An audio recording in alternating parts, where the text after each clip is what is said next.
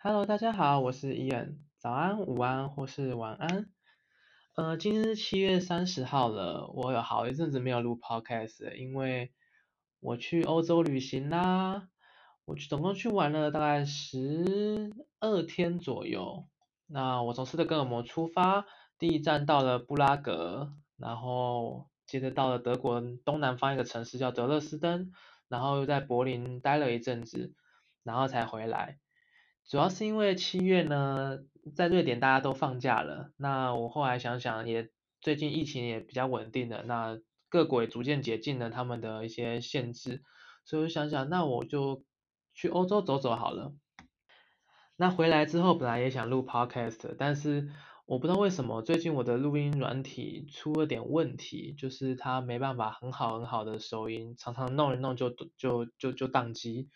所以我现在是用另外一个线上录音的收音软体在使用的，但是我不觉得它很好用，所以先暂时这样子，先更新个更新资讯给各位。那我今天想来聊聊我这次出去玩的一些心得跟经验分享。呃，我应该从布拉格开始，因为我第一站先到了布拉格。那我从来没有在在在这边先先说一下，我从来没有去过欧洲所有任何一个城市，我只去过英国，但英国已经脱欧了，所以它可能不算欧洲吧。但 anyway。就是我第一站，我布拉格是我除了斯德哥尔摩以外第一个到的欧洲城市。那的确如我想象的，它是一个非常有文化及历史的一个城市。就从很久很久以前就挺就就知道这个地方了。你也可能听过布拉格广场，可能听过布拉格城堡、查理大桥等等这种知名景点。那我总共在布拉格待了四天。从我先从景点开始讲好了。我觉得我很幸运，就是说这次去布拉格人并没有很多，可能是因为呃疫情刚解禁，观光客还没有出现。根据我在德国读书的朋友说呢，大概只有他看照片以后，大概说大概只有他之前去的三三到四成人数而已，所以还蛮幸运的，我可以拍到很空旷的布拉格广场啊，可以拍到很漂亮的查查理大桥，那布拉格城堡也没什么没什么人这样子。但其实对我而言，我觉得已经蛮多了，说实在的，就是，嗯、我觉得大家跟新义区，如果你住台湾的话，你就知道，大家跟新义区热闹的时候差不多多人吧，所以很难想象当时就是全盛时期的布拉格的观光客到底有多少人。那布拉格的，就是我有参加，我觉得很好的一个是我在出发之前，我朋友跟我说一定要去参加那种。Free tour 就是虽然说是 free tour，但是它其实不是免费的啦。它是你愿意付多，你在结束的时候你愿意付多少钱给导游，你就付多少钱。那大部分在欧洲大概行情价，身为一个学生大概是十欧左右。然后大家会带你走两到三小时的路，然后跟你讲故事啊，跟你讲各个历史啊，然后带你去参观各个不同的景点。我朋友说这是非常非常值得参加的，那我也会推荐给各位，就是。经过这一次以后，我觉得那真的很值得参参加，因为其实你去的一些景点，因为我们不是欧洲人，或者说我们甚至说我们不是捷克人，所以我们并不知道那些的背景故事，或是那些呃有趣的事情到底是为什么这个地方会变成这样的一个景点的。那你参加 free tour 以后，就会有当地人、当地的导游，或者是不一定是当地导，但是有就是有做功课的导游。会跟你讲啊这些公司这些故事啊，然后跟你讲那些时代更迭的一些状况或者是一些历史事件，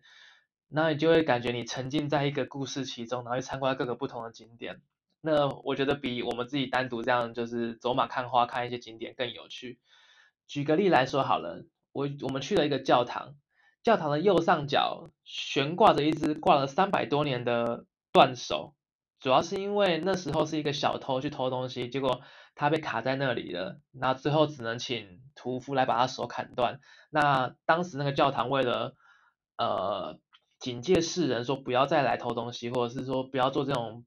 不道德的事情的时候，他就决定把那只手挂在那里，到现在都还挂在那里。但是他就是挂在一个很高很远，然后因为手已经有点不成手型了，就他已经整个人已经有点腐烂了，或者是干化了，所以你经过你根本不知道。根本不会，你看到他你也不知道是什么，但你看到他的几率也不太高，因为就这样走过去了。如果导游没跟没跟我讲的话，我基本上也看不到他。所以像这种事情，我就觉得哇，真的是需要一个导游好好跟我讲。那布拉格我吃的，它真的是每餐，我真的是每餐配啤酒，就是喝到有点半宿醉，随时都保持在宿醉的状态。然后东西消费很便宜，比跟台湾差不多，甚至比台湾便宜一点点。那还有布拉格很有名的就是水晶，就是因为他们那边波西米亚水晶是非常非常有名的。那他们最有名的那家店叫 Muser。那我走进去 Muser 的时候，很有趣的是，里面有个店员是台湾人，他的那个名牌上面就挂着我们台湾的国旗。然后我就很讶异的看到他，我就跟他算是聊天吧。后来我们现在也变成一个好朋友。我们我大概在最后一天的就没地方去的时候，我又走回那家店去跟他聊天。然后他也推荐我晚餐吃什么啊，然后跟我讲一些他的故事，这样子。那当然我有买一些很漂亮的水晶，我觉得水晶真的是一个很值得买的东西吗？我觉得真的很漂亮，我只能这么说，叫暮色水晶，所以你有兴趣的话也可以跟我联络，我可以告诉你怎么买到它。那接着我就去德勒斯登，就是呃以前东德时期的第二大城，它就是离布拉格最近的德国城市。那当你从捷克到德国以后，整个氛围就整个都改变了，就你会发现，哇，这个城市真的是也很漂亮，但是是另外一种漂亮，因为它在二战的时候，德斯在二战的时候被夷平了，就是整个被炸平了、炸毁了。那很多东西都是用当时被炸毁的，就是断垣残壁，再加上以前人的印象，再把它盖回来的。所以你会发现，那个就是上面的石头啊，都黑黑的。那其实有些是可能是画的，为了营造那种就是那种旧旧的感觉，或者是有些是可能是真的是当时战争留下来的被炸过的石头，或者是被炸过的呃建筑。那在德勒斯顿，我就真的遇到了一些语言障碍，因为你不会德语，就是在在那个地方，你如果你不会德语的话，就变得很难跟人沟通沟通。反而在布拉格，我以为在东欧，或者说我以为在捷克，大家的英文能力没有那么好。但我在布拉格发现，哎，其实大家英文真的都蛮好的。就算你去一般的餐厅吃饭，基本上英文都能沟通。但你到德勒斯登以后，我我很幸运的，我有一个小学同学，也是很好的朋友，在那边读书。然后我们我就是就是他他会德文，所以基本上我就是我们所有行程都是麻烦他帮我们沟通或者是翻译。那其实德勒斯登的东西大概一两天就可以看完了，但是因为我要工作，所以我们在那边多排了一天，这样我大概待了三天。接着我就到了柏林，柏林可以说是让我比较失望吗？或者是比较不一样，整个整个 expectation 比较不一样的一个城市，就是因为我在瑞典工作的时候，我常看到啊这些什么新创的东西都是坐落在柏林啊，然后柏林有很好的。Dynamic 就是这种 startup dynamic 啊什么的呢，所以我一直以为柏林是一个非常非常有活力，就是活灵活现的一个城市。但当我到柏林的时候，我就觉得它有些地方真的很繁荣，就是真的非常非常繁荣。但是到一些其他地方的时候，你就发现很很，就发现怎么怎么贫富差距这么大，或者说怎么一区跟区之间的差异这么大，就是你会发现街道脏脏的，然后桥底下都是尿骚味，然后。就是大城市可能都长这样吧，但是我心目中的城市，大城市、好城市并不是，并不是这样的，所以柏林对我来说的确有一点点小失望。但是柏林非常非常适合的观光，因为我觉得它有很多历史啊，或是就是关于纳粹或关于冷战时期的历史，就是德国，它集德国的，我们对德国印象的历史有基于一个城市。那也有很多很有趣的博物馆，比如说我去了佩佩加蒙博物馆，它里面放了一些，